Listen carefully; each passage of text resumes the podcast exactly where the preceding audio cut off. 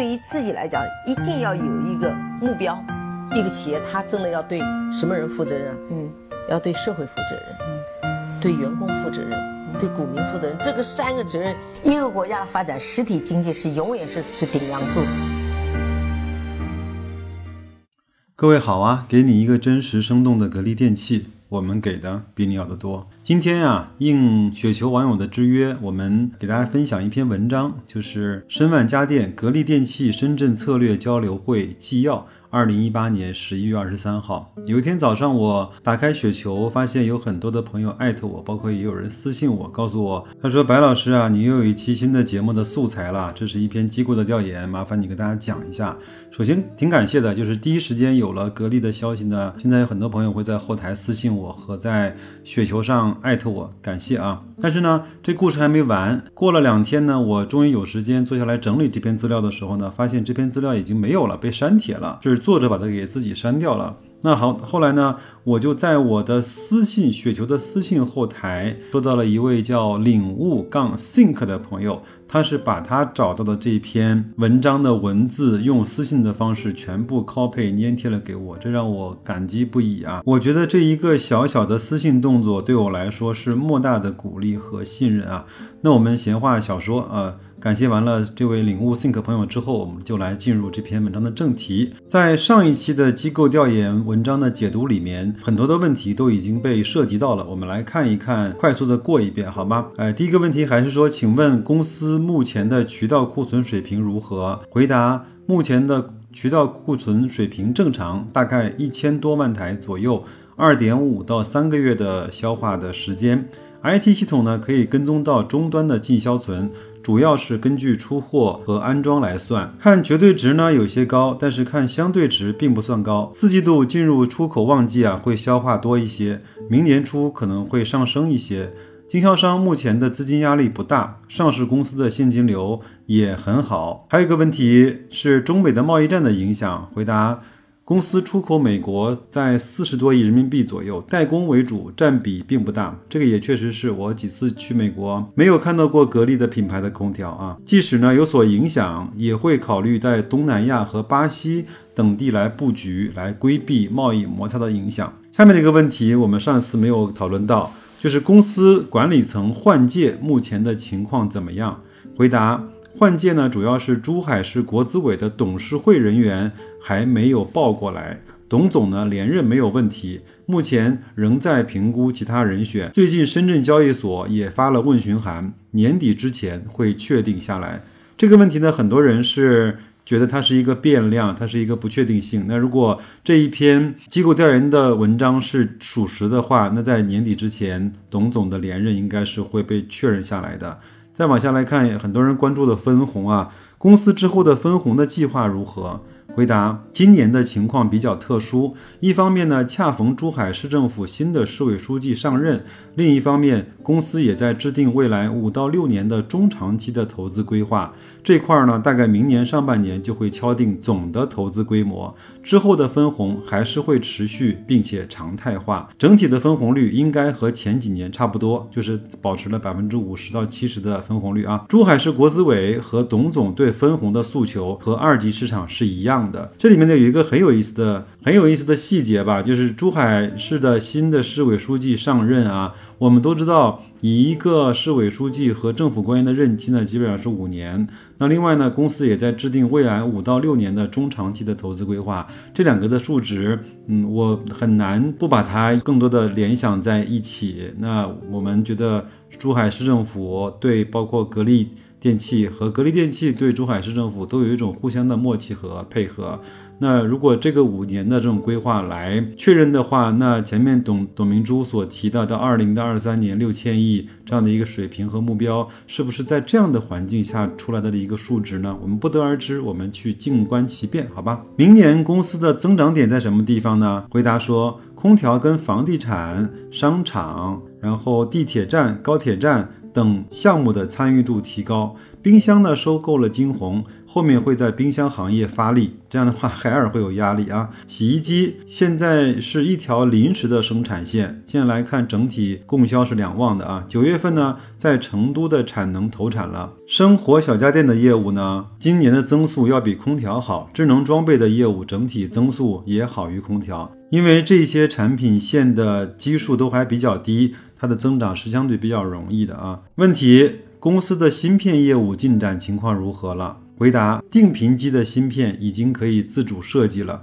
后面呢，主要主攻变频的芯片。每年公司的芯片采购额啊，有三十多个亿，属于战略物资。确实是，如果像中兴通讯一样被别人卡了脖子，就非常非常的尴尬了啊。现在呢，主要从日本和美国进口。公司主要也是做设计制造。公司主要是做设计。制造和封装的业务呢，需要大量的资本开支，所以呢，我相信他是不会去碰的。设计环节相对还是比较轻资产的，主要就是研发人员，目前有一百多号人做芯片，资本跟今年不分红没有关系。问题：最近刷屏的珠海银隆事件，公司怎么看？回答。格力呢，原来有少数的员工辞职以后去银龙负责质量和生产部门。董总目前的精力也主要是放在格力的银龙事件，整体跟格力没有关系，只是关联交易方面，跟格力的应收账款呢大概有十个亿。通常设备采购会有分期付款的账期，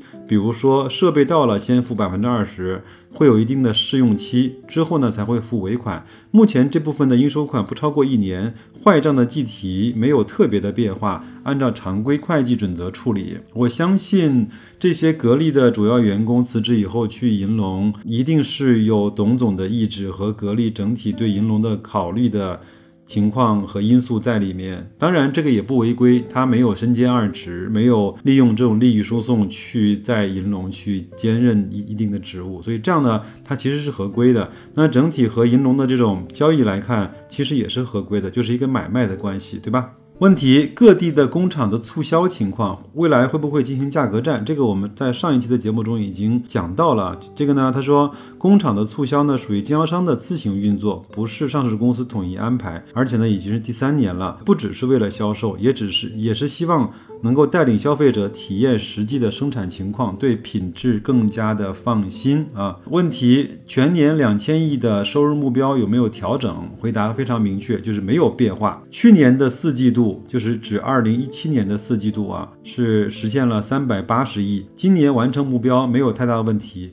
预计空调今年收入占比是在百分之九十三，明年呢希望能够降到百分之九十。主要的增长呢是来自于冰箱、洗衣机、机小家电和智能装备的发力。今年四季度会并表金鸿电器，大概销售规模是四到五个亿。那如果说一个季度是五个亿的话，那一年大概就是二十个亿，对吧？那按照净资产的价格收购进来，金额较小，没有公告。那产品线的拓展方面，明年下半年成都基地投产之后呢，会批量的生产洗衣机，产能三百万台左右，会分期建设投产。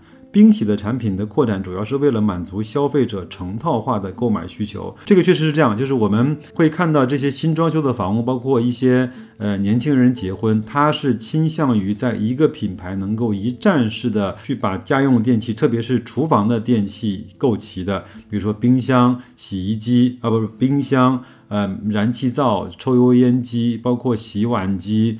呃，消毒柜，呃，这些呢，在厨房里面，更多的人会选用同一个品牌，这个是一个购买的呃现象吧。那小家电方面呢，增速会快一点，今年预计是三十到四十亿元。此外呢，智能装备出口业务的增速也比较快，模具和电机的公司也会拓展外部的客户，比如说电动汽车的电机和银龙关联的交易会有一部分。全年看来完成。收入目标的问题不大，即使达不到，也不会相差太多。那我们就锁定在两千亿左右吧。问题：公司近期的安装卡增速如何？答：第三季度的安装卡增速是百分之十到二十，十月份跟去年同期是持平的。四季度呢，重点是出口。双十一的增长情况怎么怎么样，我们就不说了，因为前面已经讲过了啊。他说全期都要增长百分之十七啊。还有呢，就是奥克斯和小米对整个格力的冲击，请问你们怎么看待？回答：奥克斯和小米呢，主要是做低端的爆款，尤其是奥克斯跟京东的捆绑比较深，但是缺乏上游的核心资源，就是压缩机。压缩机呢，每年格力给奥克斯呢供应一小部分，另外奥克斯采购美的的比较多。规模增长到现阶段之后，想要再扩张难度是比较大的。我们想想看，如果一个电脑厂商拿不到英特尔的 CPU 啊，拿不到呃硬盘，拿不到显存，拿不到内存，它确实是受制于这些上游厂商的控制。哪怕就是它的屏幕拿不到更好的 LCD 或者是 LED，它也会非常的痛苦啊。再来往下看啊，中央空调啊的规模情况怎么样？回答呢？按照金额来看，呃，两百多个亿，增速呢略低于家用，大概百分之二十左右。但是中央空调的毛利率高于家用空调，明年的增速跟工程中标、家用多联多联机的拉动和北方煤改地政策是息息相关的啊。呃，问题这个问题问得很好，明年地产下行的风险影响多大？明年是否会有家电的补贴政策呢？回答不会，明年看减税政策的执行落地情况，包括企业所得税和增值税的下降。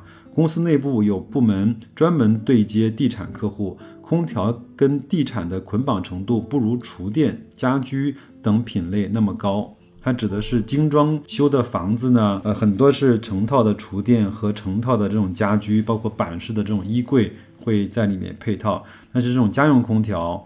还没有如此的捆绑，包括现在我相信看到一个现状是，整个在家居行业用中央空调的更多的是那些呃大金呐，呃包括日立啊，还有这些的品牌。格力在这方面，我觉得并还没有拿到一个非常高的市场的占比啊。问题，公司未来的资本开支的规划，这个我相信也是很多人要关注的啊。回答：杭州基地年底投产，出口订单转移过去，这个指的是。把芜湖的出口订单转移一部分到杭州的基地，洛阳和南京的基地主要是做中央空调，另外还有成都的基地主要是做洗衣机。一个生产基地投资规模通常在四十亿元左右，但是要分期的投入。另外呢，当地的政府也会有配套政策支持。此外，总部的改造规划，厂区搬迁到西面。其他就是冰厂、冰箱扩产，芯片的方面主要是做空调芯片的设计，每年采购三十到四十个亿。目前公司可以做定频的芯片，这个嗯不谈了，我刚才讲过了啊。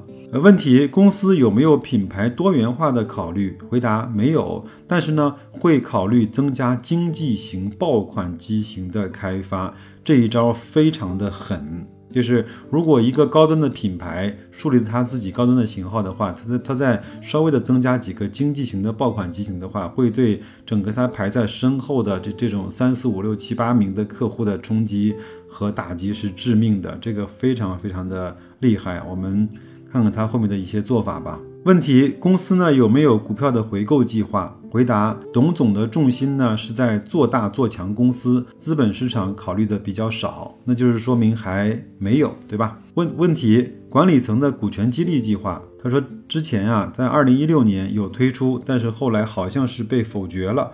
目前的管理层股权激励计划还没有。管理层的激励方面呢，董总和黄总的奖金比例会高一些，中层的奖金占百分之七十，跟考核指标挂钩。那明年的经营目标是什么样子呢？回答：二零一九年的目标还没有制定，春节之前会制定规划。一九年冷年的销售目标暂时还不清楚。还有问题是说，供应商压价和大宗原材料的价格下降对毛利的提振作用有多少呢？回答：在伐件方面啊，盾安不多，三花和华路比较多，这都是。给格力做配套的一些厂商啊，包括三花智控啊什么的，也上市公司啊，内部呢每年都会有降低成本的要求。最后一个问题，呃，海外出口方面的规划，回答：目前海外的生产基地主要是巴西和巴基斯坦，巴西呢主要是供南美，呃，巴基斯坦呢主要是供中东。出口方面呢，自主品牌占百分之四十，部分地区如中东会高一些，占百分之七十到八十。海外市场的发展跟当地的品牌和渠道有关系，并不是一蹴而就的。总体来讲，新兴市场的自主占有率比较高，欧美发达国家主要是以 OEM 为主。文章呢就分享完了，因为有大部分的问题呢和上一篇的机构调研文章里面的问题是相类似的，那我就尽快的过了一遍帮大家。然后呢，最后还是要感谢雪球上，包括喜马拉雅上。在后台一直在关心和鼓励我的这些朋友们，没有你们的关注和激励，我可能走不到今天，这个节目也不能够连续更新了两年，包括两两百多期。就这样吧，感谢各位，祝各位投资愉快，再见。